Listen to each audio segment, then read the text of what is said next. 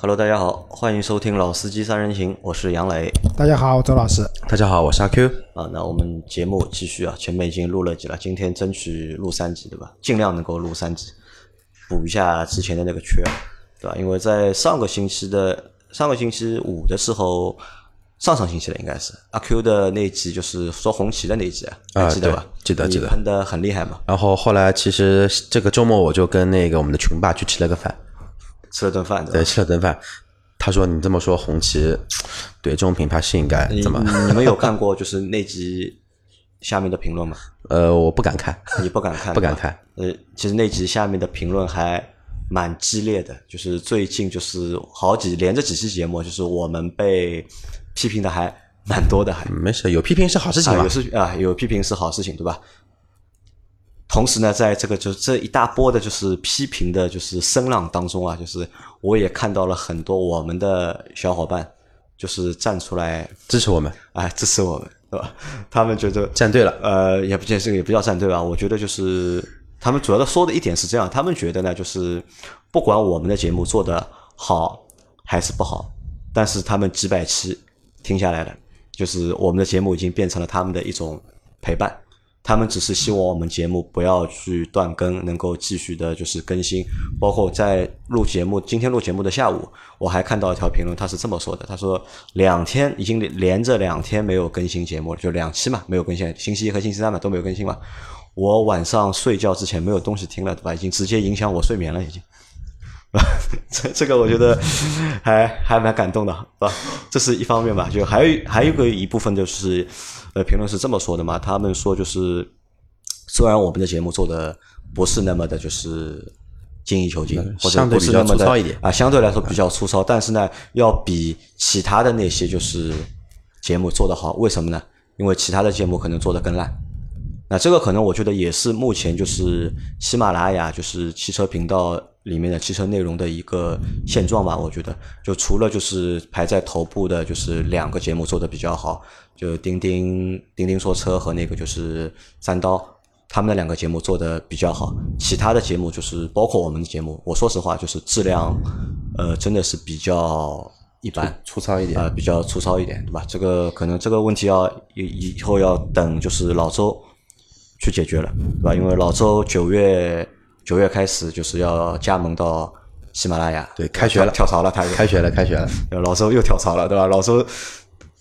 这个是跳的第几次槽了？已经不记得了，不记得了，对吧？已经变成跳槽了，对吧？不停的在跳槽，而且老周这次去的就是这份工作，我觉得还不错，就去到了一个就是正在发展中的，就是往好的一个方向发展的一个平平台，对吧？也算一个就是至少在音频领域里面，他算一个独角兽了，目前是最大的。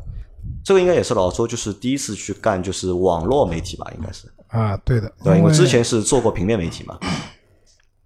没有啊，像你之前那个体育的那个，那个不是，那个不是，那个是一个图片库，图片库对吧？啊，对后来就是都是在广告公司工作啊，对的，因为周老师接下来要结束自己广告狗的生涯了，啊，接下来去那个喜马拉雅了，就是因为怎么讲呢？就因为我也想过嘛，如果你说换一家广告公司，那其实跟现在的公司不会有太大的本质上的区别。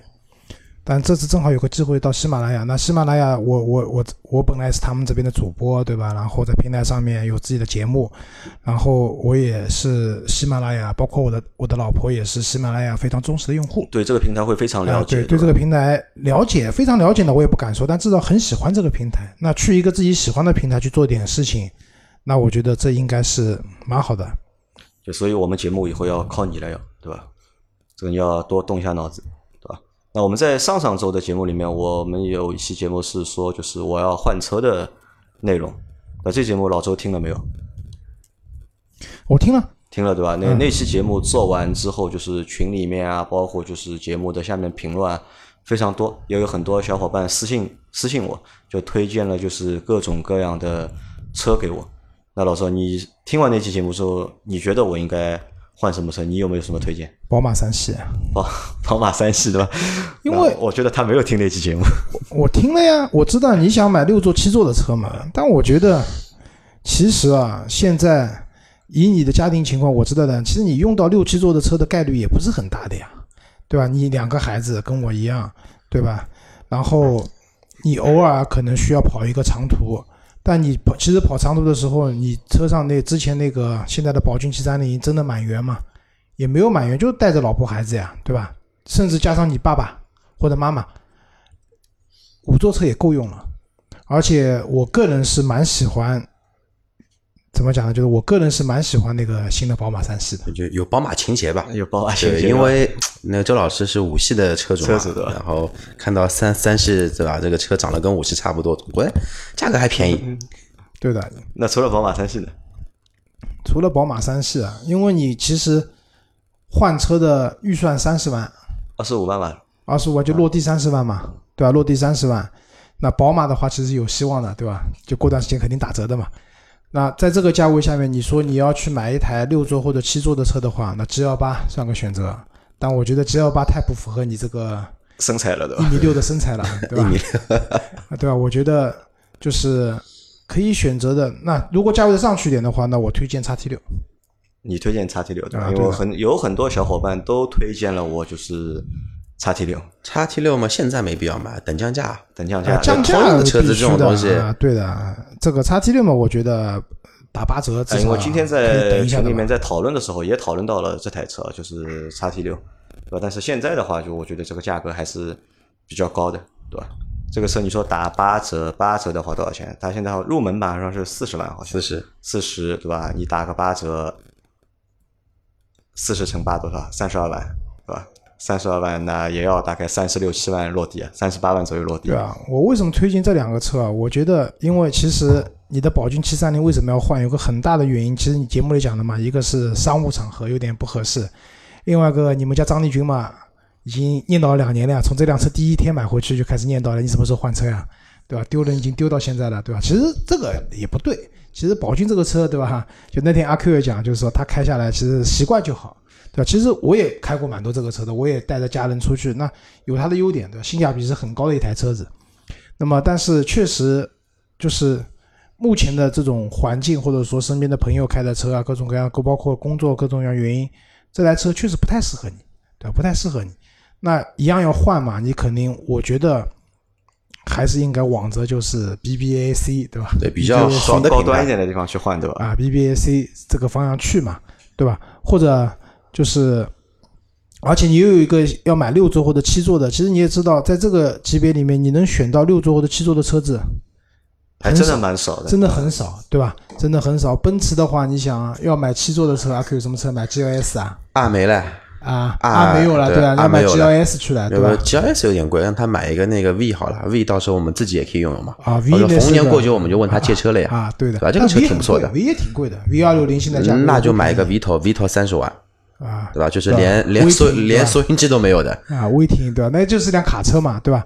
你想宝马，你要买七座车的话，二系二系有的二幺八太小了，但那个车也不其实也没什么太大意思，对吧？再往上叉七啦，呃，叉五选装两个座椅，啊，对啊，啊，其实都不没有嘛。那凯迪拉克相对来说，哎，奥迪有吗七七座的车奥迪七座嘛，Q 七，Q 七对除了吧？Q7 都都要就这个级别了，对吧？相相比之下，还是凯迪拉克的这个叉 T 六，我觉得是蛮适合的，真的蛮适。而且车的产品力啊，各方面，因为我做通用很多年嘛，其实我不太推荐大家买通用的车的。但是这段时间就是通用的，尤其通用的这车子动力总成啊，我是觉得这个差不是差一口气，是差蛮多口气的。但是最近那个通用上的这一套动力系统九 AT，包括它的那个可可可变缸的那个四缸的那个发动机，就不管油耗啊、动力啊各方面啊，其实是有很大提升的。确实不错，而且我们开下来基本上那个九 AT 真的不错。啊，对的，确实还不错的。它九 AT 我们做过测试，那时候九十公里就能挂到九 AT 了，挂到九档了，对吧？这个比以前什么一百二都挂不上九档的车子要好很多一百四，一百四，啊，一百四，OK。一百四所以我我个人推荐啊，就可能我觉得，其实因为你换车，其实因为我对你也很了解，其实对你们家庭的情况也很了解，那我觉得你这次换车的话，可能我觉得还是应该往 BBA 或者至少凯迪拉克这种方向去去去靠。那能推荐的话，那我们如果这个价位我们放弃掉六座或者七座这个选择的话，那我觉得宝马三系是一个很好的选择，对吧？甚至那如果说像奥迪 Q 五，其实现在性价比很高的。嗯我今天中午跟朋友聊天嘛，吃饭聊天，他们也给奥迪做供应商做监测啊什么的。其实 Q 五现在降价降完以后，三十万出头就能买到了，是一个怎么讲呢？虽然托森差速锁没有了，对吧？跟老的 Q 五比，各方面，它的那个原来那个 AT 的变速箱也换掉了，这次对现在，对那吧？双离合，啊，变成双离合了，有各种东西，确实是比原来的车子感觉上弱一点了，但是空间变大了，对吧？然后车子的整体的一个就是内饰啊，各方面啊，都是最新的奥迪的这种样子的，我觉得也是可以考虑的，对吧？如果再上去一点，那我其实这个级别的 SUV 的话，我个人最推崇的还是叉三。对，其实如果按照这个说的话，其实我倒很推荐杨磊买个什么车，我倒很推荐他买一个 A 六 A 六 A 六 L，而且 A 六 L 的话，现在价格降了入门的三十二，啊，三十二。如果说对吧，预算，因为上次做节目啊，他就把这个预算就要卡在二十五万以内，跟他建议的车型什么 Q 五啊，在 A 六啊，其实在节目没做前都被他全部都 pass 掉，他就说我就要二十五万以内。杨老师有句话你不知道听过没有？有的时候不逼自己父母一把，你永远不知道他们有多有钱。呃，这个前面周老师说了很多，就是说明一个点，周老师脱离我们时间太长了，对吧？如果换在一年前的话，周老师是绝逼说不出这样的话的，对吧？周老师现在是真的是离我们越来越远了，对吧？就我我在昨天做了一期上海话节目，我们也说了，就是朋友这个友谊啊，怎么要保存下去，对吧？保存下来当中有一个很大的点是什么呢？就是人的状态不能发生太大的变化。就大家要在同一个象限里面，对吧？一旦这个象限脱离了，距离远了之后啊，这个朋友就难做了，就对吧？当然，我能够理解周老师的就是周老师的想法，但其实就是困难，对吧？也不叫困难吧，就是你你之前一直说那句话怎么说？情况就是这么个情况啊，情况就这么情况，情况就是这么情况，对吧？你想太多，对吧？其实和你也没有什么太大的关系。那当然，周老师前面说的宝马三系，对吧？宝马三系其实在我的就是这这个就是购车的这个单子里面，但只是不是下一台车，是可能是我另外一块牌照，因为两块牌照嘛。呃，等等我们那另外那位老兄啊，他这个牌照 拍到之后，啊那我觉得把牌照还给我之后，那我觉得很有可能你要买再下一代的再下一代的对吧？要再等一代的吧？那还回回到就是上次的选那个选择的范围里面啊，就是因为上次阿 Q 和我说了，就是胜达对吧？因为胜达是一个就是价格正好卡在我的预算里面，然后就是功能啊和配置啊也在我的就是需求里面。后来我就回去仔细研究了一下它的那个就是配置表啊，就看，因为我们是去去了一次四 S 对，店我，们去了一次，但是没有试驾车，没有试驾到嘛，对对吧？但是车的整体看了一下，包括就是内部的空间，包括第三排坐了一下，那其实都是能够符合我的要求的。这个车就是车长五米，对吧？三排第三排坐进去，其实除了稍微低了那么一点，但是腿部空间其实是够的。头部腿部其实都还可以。啊，包括就是它的这个配置啊，就是我觉得这个车车的配置有点点逆天，也是有那么一点逆天对吧？天，就是可能这个这个胜达是我目前看下来啊，就是在这种就是平价车里面，可能是真的是配置最高的一台车了。就老周，你可以想象吧，就是一台就是六座的车，就是第三排是电动调节的，嗯，这个好像我们从来是在我在之前是从来没有看到过。叉七也有，不，我说平价车嘛，在就是平价的这个范畴里面就是不能拿一台买四台来算。啊，那这个车是看了一下哦，我觉得好像是蛮符合我的那个就是标准的提出来的所以那个要求。所以那个时候我跟你说了嘛，就是只要你能接受这个车的外观，对吧？外观说说实话，我这两天那个也在看，因为跟你说好之后，我也留心了一下这个车子，看了一个礼拜吧，觉得看看嘛，也就这么回事。你说难看吧，反正也看了习惯了，就跟什么呢？就跟那个当年那个 E 九零的宝马换成 F 三零的宝马那个时候一样，你看习惯了嘛，也觉得还可以。那胜达这台车，我觉得它的外观最大的特点是什么？不像现代。就现代的每一台车，其实现在现在的现代的车都很长得都很奇怪的，对吧？像它的那个菲斯塔，包括那个就是还没上的索纳塔，对吧？其实都长得就是非常怪嘛，对吧？因为韩国人比较喜欢玩设计这个东西，对吧？你玩好了，可能就是一个就是爆款。啊爆款，对吧？但是玩的就是一旦就是玩偏掉了，就可能就看上去是一个很怪的东西。但是胜达这个外观，我觉得还是比较中规中矩的，相对来说就是没有什么就是太大的就是亮点，但也没有什么太大的槽点。从外观上面来说，后来我就去网上又找了一下，就是我想找如果选 SUV 的话，六座的还有谁？那除了好像就前面老周提到那台就是叉 T 六是六座的，好像别的还真没有六座就是版本的 SUV。理想 ONE 理想 ONE，但理想 ONE 现在还没有上市嘛，包括理想 ONE 其实也是一个就是新能源车嘛电动车嘛。而且你有车牌，我觉得就没有必要啊这去个这个上次你们也就是否定我嘛，包括就是很多小伙伴都说嘛，其实你有牌照就没有必要去买一个就是电动车。那可能在我在找的这个过程当中，我觉得就是蛮有意思的一个点是什么呢？就是六座车啊，就是六座的，就是 SUV 啊，可能变成一个就是新的小的细分市场。因为没有人这么做嘛，对吧？现在除了就是韩国人先做了，就是现代先做了，然后凯迪拉克也出了这么一个版本。其实之前我在想，欧美厂商就是说一些那个主流的欧洲厂商有没有先烈做过哪怕六座 MPV 吧？好像也没有，其实除了曾经的奔驰比较老气的 R 级车之外，有过六座版本之外，其他的都没有。都没有，对吧？我觉得这个可能和什么和中国的就是这个政策也是有点关系的，因为就是七座车以下和就是哦就五座和七座之间就是。就七座需要那个嘛，就是两两年上线嘛两年要检测一次嘛，对吧？你五六座的话，就是也是六年对吧？是六年还是五年？六座跟那个五座轿车是一样的，六年免检嘛，六年就每两年去那个敲个章就可以了，去换一下。现在网上都可以方便比较换嘛，那个就比较麻烦一点。而且关键是七座这个空间，你不管是 MPV 还是 SUV，其实做了，不管你是二三二还是二二三，其实应急那一个人，其实永永远感觉他是个累赘，就不管坐前排还是坐后排，都不舒服。那我觉得六座的话，再推荐一辆车吧，就夏朗。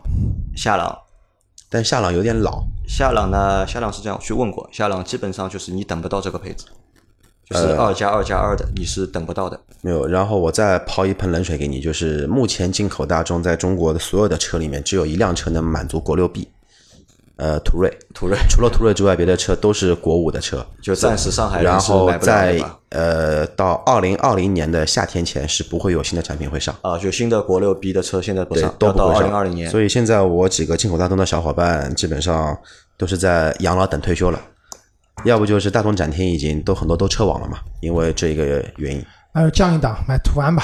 降一档买途哎安，途安现在有六座版吗？有，是二加二加二的，对，那六座版肯定是二加二加二了。而且还是一个那个底盘升高的一个跨界版，而且只有对十三万多。叫叫途安那个拓界版，这个我们最近前段时间还有专门研究研究过，对的，因为我做这个品牌嘛，因为我们客户讲了，买途安属于薅上海上汽大众的羊毛的，为什么这么说？因为这个车的现在的价格其实是非常便宜的，但是其实车的品质啊各方面来讲是非常好的。两部车薅上汽大众羊毛，一个是途安，一个是谁不知道？不知道，Polo。不是。帕萨特。辉昂。啊，辉昂哦啊啊，就这两台车是就是上汽大众里面就是性价比啊特别高的两台车？啊，对的，就是考虑市场终端优惠了以后，其实这个车非常划算。那那哪哪台车是上汽大众里面就是给他送钱的车？就消费者给上汽大众送钱的车，除了薅羊毛的嘛，就都是送钱的呀，送的最多的是哪一台那就没法讲了。没有杨磊不是刚刚不是抢到一台内部车嘛？啊？你就可以知道这个羊毛有个星期就我多少厚了。们下个星期就拍这台车，因为下个星期正好我妈车到了对吧？啊，他车已经到了很久了。他我妈出去玩嘛，就是他要开我这台就是七三零七三零出去，730他们人多嘛，就他会把他那台车给我，那我们正好拿啊，我们正好拿这台车可以做一集视频，对吧？去聊一聊就是非常就是销量一直排在前面的这个途观 L，对吧？啊到底好在哪里？神奇在哪里啊？对，另外一个啊，就是还是据客户讲，他们内部员工购车啊，就这一批购车不算啊，就之前的内部员工购车，买途安的人非常多。啊，大多好像我去看的时候都是在买那个啊，你说途安对吧？对的，买途安的人啊，非常多。途安它打折打下来大概十万块钱都没有。啊，具体多少钱我不知道，不是，我不是我说不是这一批非常疯狂的国五、国六转换的这一批，就是以前他们因为员工都有购车的嘛，员工购车那个优惠的话，就是内部员工，尤其厂里面的那些就是产线上的，就更加知道这个车产品质量的啊，可能大家觉得这个车性价比更高，对吧？买途安的人很多。那途安这个车其实从空间上面来看，我觉得的确是不错的，就是蛮适合就是家用的，我觉得挺好的这个车但是如果你里面这个车长去塞三个座位、三排座位的话，第三排我觉得基本上是没有用的。是这样的，六座版比较少，但是是有产，今年是排产的，所以要买的话是买得到的。那你这个就直接上顶配了，其实也还可以啦。大众不管怎么样，对吧？VW 的标志它不能说很高级，但是至少也正常水平。然后开个途安会显得你很有品位，而且又是拓界版，底盘升高的盘，升高的，对带宽体套件的。啊，棒棒的。啊，那这个车基本上也不会选，因为我觉得它的第三排还是小了点，哎因为它的第三排还没有还没有七三零的第三排大。那那那当然，因为途安其实本质上还是轿车平台上出来的车子。那除了这个，还有别的推荐吗？六座的需求，那天帮你都分析过了呀，全啊没有全部都被你 pass 掉了呀。啊要不就是价格太高，对吧？本身我以为杨老板直接要上百万豪车，直接买个叉七，然后他的预算只有百万豪车四分之一，啊，选了半天，我觉得对吧？牌子他也那个时候也有说过，就是不要买那个了，就是中国品牌了，并不是说不支持，而是实在买了，就是觉得开了两年多一点点，就开始乱哄哄的异响，毛病就开始了，他也觉得烦心，那没了。那 MPV 呢？MPV 后来我看了一下，就是 MPV 基本上就锁定了一台车混动奥德赛，啊，混动的奥德赛，就是它入多少钱啊门版的那个二十五万多吧，大概二十五万那其实其实五吧，应该是如果说那奥德赛又是两种路数了了，奥德赛就是纯粹就是一台非常家用的，就《速度与激情》看过的对吧？就是那一集，那个就是赛车手回归家庭，然后开着 MPV 去送孩子上学，对吧？然后在车子里面自己模拟声浪，找驾驶激情，那其实就这么回事情嘛。而且我看了一下，就奥德赛的配置啊，还蛮有意思的。就它二十五万的那个入门版，因为它其实是二十二万起哈，二十三万起。呃，杨磊，我先打断一下你啊，你有可能忘记一件事情，就是那天我们去试驾了奥德赛，人家销售已经明确跟你表示过了，现在二二九八的跟二五三八那款车是不生产的。啊，它二五三八不生产，啊，对，是没有任何派产计划，只要二十七万起那个配置才会开始能买能买到，就那两个低配的都是给你看看而已，所以你不要往下说了，哦，我以为是那个，我以为是那个二十五万那个，就是二十二万那个没有。低配跟次低配都没有生产，它产，那个魔术门开门要到什么配置要？到顶配的顶配顶顶配，就是手一滑这个东西，啊，好吧，顶顶配，但是它跟顶配只差了三千块钱。啊，但是目前能买的车就三个配置，三十二万多的、二十九万九千八的跟二十七万那一款的，就就这三个车子能买得到，别的车你都买不到其。实还好，二十七万多的话，最后落地也就三十万出头呀。但是二十七万多的车有什么情况？就是没有 LED 大灯，连灯都是卤素的。对的，灯没有。对，我觉得这个太恶心了。但是但是这个车我觉得配置奇怪就奇怪在这里啊，就是我开始以为是入门入门的那个配置没有，二十五万那个配置有，它二十五万的配置很很奇怪，它是什么？就是布座椅，对，没有真皮座椅对，吧？布座椅单侧电滑门，但是呢，它有什么呢？它有就是那个主动安全、本田的那一全套的主动安全，驾驶辅助，对吧？全速域的自适应 ACC，巡航。对吧？这个配置它有，但是它连个皮座椅现在日系车都是这个套路呀，这些东西好像就本田这个套路，丰田和它还不一样。其实也没有，呃，现在刚刚上的卡罗拉也好，双雷雷凌双擎也好，全系标配它的那一套那个自动驾驶辅助，现在双田都这个套路呀，包括雷克萨斯入门的，哪怕你买最低配的版本，这些安全的东西，这些东西全都给你啊，ACD 都给你。包括气囊也不会少到你任任何一个，这个就跟之前的欧美车不一样。之前的欧美车有个特点就是，国外是八气囊，进中国起码给你砍掉一半。你买顶，你你买到顶配也就在六气囊左右。但是当年的那个日本车，比如说我举个例子啊，锐志，当年进中国入门是三气囊，那大家现在三气囊很奇怪对吧？为什么会多一个气囊？放哪里？放膝盖这里。它是双气囊加膝盖，对，但是你买到顶配就是六个气囊，但是在海外市场它就是标配就是七个气囊。我见过十二十气囊的速腾，十气囊的速腾？是以前的吧？现在应该没有吧？最早的速腾，它那个时候不知道怎么弄的，就是会有十气囊版本的。呃，包括了西部，还有一个叫什么呢？还有一个就是可能会有两个，一个是安全带气囊，这个是美国车的一个可能说一个卖点。还有一个东西就比较奇怪了，叫前排座椅防潜滑气囊，就是坐垫下面有个气囊会弹起来。你不是重刹车嘛，会防止你人会往前去窜。这个东西现在已经很少能看得到了它是带后排侧气囊，啊、就除了气帘以外带后排侧气囊。其实就是老款的 E 级，就上一代的 E 级是标配的，这一代 E 级跟 S 级被减配了这么一个东西。好了，那所以 MPV 就剩就是奥德赛，然后奥德赛还是就是和我的那个预算是不符的，对吧？哎，对你起码加五万块钱，要加不要加两万吧？加不了五，落地加五万呀不。要买二十九万啊！但是呢，话说回来，布座椅呢，因为你带孩子出去多，布座椅不太行不，布座椅它不卖，呃，阿 Q 不是说了嘛，就是他二十五万那个版本是，二是不座椅十七万的那个有对吧？啊二十七万那个是皮的嘛？是就是你能买的奥德赛，就是带前排座椅电加热，带那个叫什么的，带双侧电动门，然后卤素灯，然后呢，很牛逼的东西来了，轮毂十六的，啊，不是十六，不是是十七对吧？17啊，十七的好大啊，它只有是太大了。它二十三万的那个版本是十六寸的轮毂，哦，轮毂太大了，十七寸轮毂高配，太牛逼了。啊，比我现在这个好呀，我现在也是十六。对，我觉得奥德赛是可以选择，因为你本来就开 MPV 嘛，然后换台 MPV 的话，我觉得也是可以考虑的，对吧？反正现在你停车的问题基本上解决了，啊，停车问题基本啊，上解决了所以问题不大。啊，这个车那好了，现在等于是能够选的车好像就两台了，对吧？对吧？要么就是混动的奥德赛，要么就是胜达。还有吧，要么叉 T 六也把它划到你叉 T 六买不起啊，现在大买不起霸王大霸王买得到，买不到。大霸王能买到中东版，但是都是国五的，上不了牌。啊，上不了牌。对，其实大霸王也是一个我蛮喜欢的车子，就是普锐维亚。对但是二点四的二十五年前的发动机加四速变速箱，可以的，稳定耐用，不不自然，可以的。这个典型的对吧？广告的制作人的这个风格又出来？了。他他马上不做广告了，已经，对吧？好了，那反正能够选的车就这两台了，对吧？那么导致我们后面要去拍，要去有新的节目的话，就比较难了。啊，只能有两集了，对吧？只能有两集，对吧？一集是去试驾那个圣达，还有一集去试驾混动的奥德赛。不是，我前面不是在节目前不是说了吗？我邀请我帮杨磊那个私底下做了一个创建那个理想账账号，嗯，让他来试试看理想，那不是又可以多一期了吗？理想是六座的，对吧？六座，那理想基本上只能去试着玩一下，对基本上不太会买这个车，对，有车牌就别考虑了。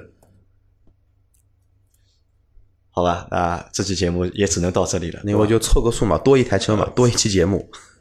理想了那理想，嗯，理想我们可以单独做的呀，就对不需要坐在这个就是换车那个老杨购车记了啊，就不需要换放在这个系列里面呃，杨老师这个换车啊，比当年我们给老倪做中老年换车专场啊，这个选题的限制太大很多啊。难度太大的。啊，老倪只要给他找老气的车就行了，对吧？什么林肯大陆了，对吧？什么雷克萨斯了，ES 了，对吧？那其实 ES 不老气，ES 你这么说，我要把 ES 退了。啊，对吧？然后啊，最后买了一台 RDX，就最后结果什么知道吧？就是我们最后推荐了很多车，然后老聂都去试了，然后杨老板呢现在也这个情况，我们推荐的什么车都被他否了，最后订了两台他去试，试完以后我告诉你，他最后买的车肯定不止这两台，啊，其实也不是啊，因为 RDX 老倪在试 RDX 是试的最多的一台车了。他其实很早就去试过 RDX，大概大概从去试到买当中，大概试了大概有四五次了。反正就光他去 4S 店跟我们在聊天就，我觉得他去了好多次了，而且上海就就两家讴歌，就就他跑来跑去就 这两家节节。目最后我讲一下，就是说刚才我去看了那个，就是杨老师讲的，就是我们讲红旗也好，什么也好，就是大家下面的评论嘛，就有人说老倪是专业的国产黑，对吧？其实红旗之前被任城也喷过啊，对吧？但是任城好像讲的比较，因为任城北京人嘛，讲的字正腔圆的，大家好像不是那么反感。那其实不是这样的，我们并不是去黑某一个国产的品牌。了解我们节目的人都知道，其实我们是最支持国产品牌的，对吧？但是为什么我们会去讲这些不好的点？就有人讲我们要建议，而不是就是意见。那我们提的建议，说句实话，厂家也听不见，厂家也不会采纳。那我们去讲这些点的话，是说我们已经拿一个比较高的标准去看待我们的国产品牌了。如果搁在十年以前，那那个时候的，比如说是阿 Q 的什么 F 零这些车子，我都开过的，对吧？那个不能称之为车，那个那个也是工业垃圾，啊，对，就是我们是用一个比较标的高标准去看待现在我们这些国产品牌的造的车子，我们当然希望它在各方面做得更好，对吧？所以才会在节目里面去讲这样的一些它的缺点也好，对吧？就像红旗的那个 H 五，对吧？发动机、变速箱本质上来讲没有太大的区别，但这个发动机、变速箱真的是自己的技术吗？对吧？啊，真正考验功力的是你的底盘调教这一块做的不够好，对吧？就像杨老师之前有一台那个英菲尼迪的 Q 五零，对吧？跟奔驰一样的发动机、发动机、变速箱，而且还是高功率的变速箱不一样，好像变速箱不一样，发动机是一样的。啊。对，OK。那但是那个车开下来后，我当时就讲，这个车完全没有一台高级车的样子，开开在手上的感觉，甚至都没有锐志的驾驶感受好。同样是后驱的，对吧？为什么？就很简单嘛，底盘的调教各方面其实没有做到位，对吧？所以其实我们去讲这些点的时候，是希望这些品牌也好，或者怎么也好，在造车的时候，现在因为有新势力的加入，有好有不好。不好一点就是他们把一些很多花里胡哨，其实不值钱，都是靠供应商去解决问题的这些配置堆上去了以后，大家觉得啊这个车很酷炫。其实这些东西本质上没有什么科技含量的，对吧？就像未来上面那个糯米的机器人，不就是科大讯飞那套语音识别嘛，对吧？而且还不太好用。换句话说，淘宝上面你买同样买同样一个小米摄像头，一百多块钱，功能一模一样，识别率还比它高啊。对，就像我现在车上用的那个喜马拉雅那个小雅的那个播放的东西，对吧？你就喊一声小雅，小雅，智能音箱嘛，他会说哎我在，对吧？然后你要干嘛跟他说一下，都解决问题了。其实这些东西都不值钱的，一百多块钱的东西。真正提升你这个品牌的档次、底蕴的东西，不是你堆砌在上面那些所谓的豪华的配置，而是你这辆车你造车真正的这你的技术，你在一些驾驶感受上细微的调节，这才是彰显你一个汽车品牌或者说你这个厂家的实力所在。对，这个是我们需要迎头赶上的，对吧？那现在我们会看到，就是说国产品牌里面，像吉利，对吧？很明显的，他收购了沃尔沃以后，把很多技术拿来用了，对吧？虽然用的还不没有那么的到位，但是你能感受到它整个车的一个驾控的感受。就是我今天还是回到说，我中午跟朋友聊天嘛，大家都聊车。其实我们开了十几年车了，对吧？你说一台车开上去以后，我一打方向盘，一踩油门，我对这辆车就会有一个很直观的感受。可能每个人的感受不一样，但是你对这个车都会有一个定性。对吧？它的底盘带给你的这种驾驶的感受，给你的反馈，方向盘给你的反馈等等，这个是需要去提升的。我觉得这个是这样的，就是让你开一台车，就是它有多好，其实不一定开得出来的。但是它有哪些地方不好，其实开车开的时间长的人，他是能够有明确的，就是感受的。啊，这个我也不完全同意。好的车子，你开上去以后，你立马就知道它好在什么地方。同样，不好在什么地方，也一样可以很清楚的表现出来。对吧？就是回到最后说的，就要讲，我们去讲这些点也好，或者怎么也好，不是去黑某一个品牌，黑哪个东西。我们当然希望有一天说，我们中国自己造的车子都非常棒，对吧？我们开起来这些车子，不管是动力啊、操控啊，它的带给你的这种驾驶的感受等等乐趣都有了。那当然这是件好事情。但是，就像我们讲，我们节目也是在批评中成长起来的一样，那些品牌也应该在批评中成长起来。对吧？而且现在国产品牌其实已经很明显的已经有分了国产一类、国产二类、国产三类了。你说做了好的也就这几个品牌，能数的能数的过来的也就只有这一两家，对吧？啊，对啊，就像有个网友评论说，他觉得红旗有点像《天龙八部》里慕容复，一出来的时候牛逼上天了，对吧？各种加持，但是越来到后面就不行了。其实就是一样的，你有其实你有着最好的资源，对吧？你的各方面都是最雄厚的资金，对，最雄厚的资金也好，各方面也好，但是最后造出来东西呢，对吧？是不是对得起你这样的资源，对得起你这样的一个资金的投入，对吧？你看销量就知道了，用户又不傻的了。你这个车真的很好的话，为什么卖不掉？今年汽车市场下滑的那么厉害，但为什么本田和丰田的车子卖的那么好呢？就是因为以前都讲日系车不安全，人家现在这个车子的碰撞测试出来都是棒棒的，对吧？然后说日系车开起来轻飘飘的，你去开新的凯美瑞，你去开雷克萨斯车子，包括你去开雅阁的这些车子，你不会觉得它有一种轻飘飘的感觉，反而给你一种厚重感，对，有点像在开欧洲车的感觉。这就是人家的品牌，在人家的品牌不变的情况下，它的产品力提升了。那我们的车子也应该是这样的，你去提升自己的产品力，让这辆车开起来的感觉更好。因为车是拿来看的，不是拿来看的，对吧？看上去再漂亮也没有用，真的开起来就是我们讲什么四骡子四马拉出来溜溜，其实就是这样一个道理。车子开起来的好，对吧？那才是真的好，好吧？我想说的就这些啊。呃，我多插一句，那个喷我们的也也好，不喷我们的也好，对吧？真的说觉得我们说的有问题的，自己去红旗店里面去试一下这个车。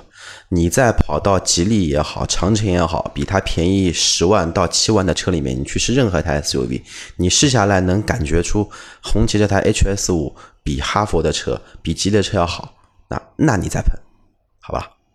好，那我们这期节目就到这里，感谢大家的收听，啊，谢谢大家，拜拜拜。